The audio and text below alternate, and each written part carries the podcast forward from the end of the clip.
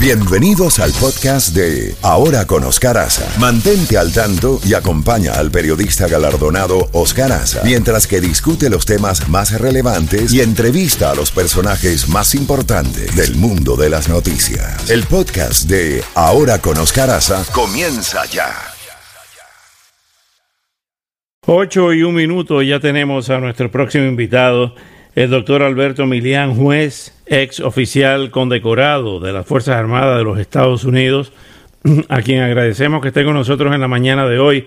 Eh, juez Milián, evidentemente que lo que hemos visto en los últimos días, no recordamos, por lo menos haberlo visto en esta generación, estas declaraciones de ex jefes militares contra el presidente de los Estados Unidos. Nos recordamos en la historia los enfrentamientos del entonces presidente Truman con MacArthur, con Patton y otros militares, pero nunca en nuestra generación habíamos visto un hecho así.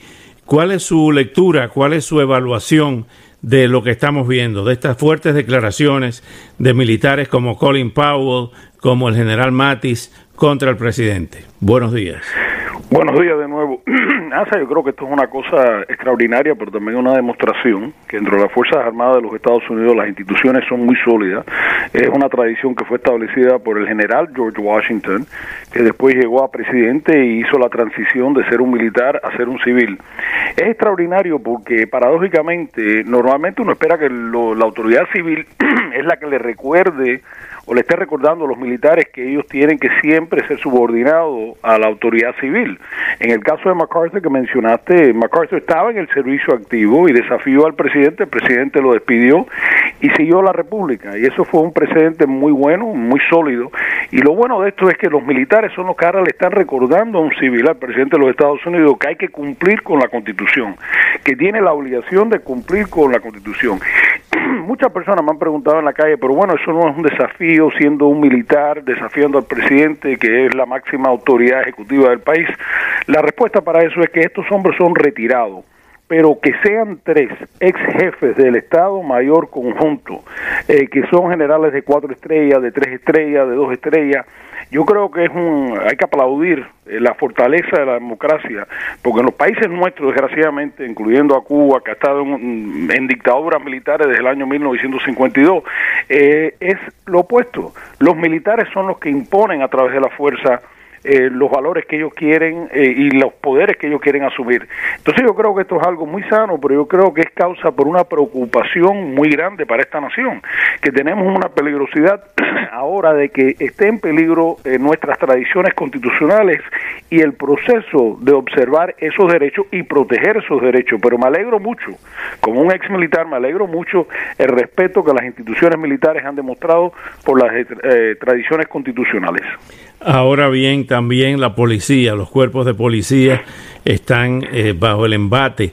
Eh, de, en el caso de Minneapolis, ahí la presidenta del Consejo de la Ciudad estaba proponiendo la eliminación de ese cuerpo, me imagino, para reestructurarlo. Por otra parte, el alcalde de Blasio de Nueva York y el alcalde de Los Ángeles están proponiendo quitarle fondos por cientos de millones de dólares a los poderosos cuerpos de policía eh, de Nueva York, que tiene un fortísimo sindicato, lo mismo el de, el de Los Ángeles. ¿Cómo ve usted estos planteamientos luego de los hechos de Floyd? Eh, Asa, usted sabe que yo fui abogado del sindicato de la policía, fui abogado penal y fui fiscal en eh, algún momento. Me, parece que eso es un poco de demagogia. No cabe duda, yo siendo una minoría, vine aquí como inmigrante, hemos todos sufrido, como hemos viajado a través de este país, la discriminación, el maltrato por ser minoría. Eh, no cabe duda que existe ese tipo de discriminación todavía, hay maltrato y hay injusticia y hay policías corruptos. A la misma vez, la gran mayoría de los policías en este país, que son profesionales, no participan de esa actividad. Uno tiene que que hay corruptos jueces, hay corruptos políticos, hay corruptos peloteros y hasta periodistas. Pero lo que debe hacerse, en mi humilde opinión como ciudadano, es resolver ese tipo de problemas, asegurar más profesionalismo, más representación en el cuerpo de la policía, pero es, un, es una demagogia y hasta infantil decir que hay que eliminar los cuerpos de la policía. La realidad es que tuviéramos un caos a través de la nación y me parece que eso es demagogia y vuelvo a repetir la palabra porque este es un momento de crisis que hay que buscar la unidad, hay que buscar soluciones a través de la nación, no tratar de crear la falsa impresión que uno puede eliminar una, un cuerpo de seguridad que establece ley y orden y que es necesario para evitar eh, un anarquismo a nivel nacional. Así que eh, yo respeto la opinión de todos, me parece que todos tenemos que participar en este debate, cómo solucionar los problemas, pero tampoco eh, debemos darle credibilidad a ese tipo de demagogia ayer hubo unas declaraciones de, en, el fin de semana de Michael Jordan que va a aportar 100 millones de dólares para mejorar las condiciones de, los afroamericanos en Estados Unidos eh, y de buscar soluciones, como usted muy bien está diciendo. En el caso de la población penal, eh, que es tan alta entre los afroamericanos, ¿qué se pudiera hacer? Bueno, yo creo que esa es una pregunta excelente. Yo creo que eso es una de las cosas que podemos ayudar eh, a disminuir las fricciones que existen. Eh, desgraciadamente, a través de los últimos 30 años, un esfuerzo legítimo y noble para tratar de disminuir la criminalidad, yo creo que las legislaturas reaccionaron o sobre reaccionaron. Eh, se crearon unas penalidades excesivas y en muchos casos para crímenes que no eran violentos.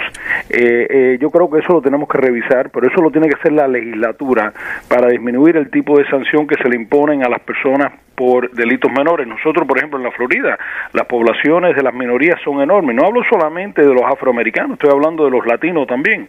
Y eso yo creo que se debe de, revisar y disminuir.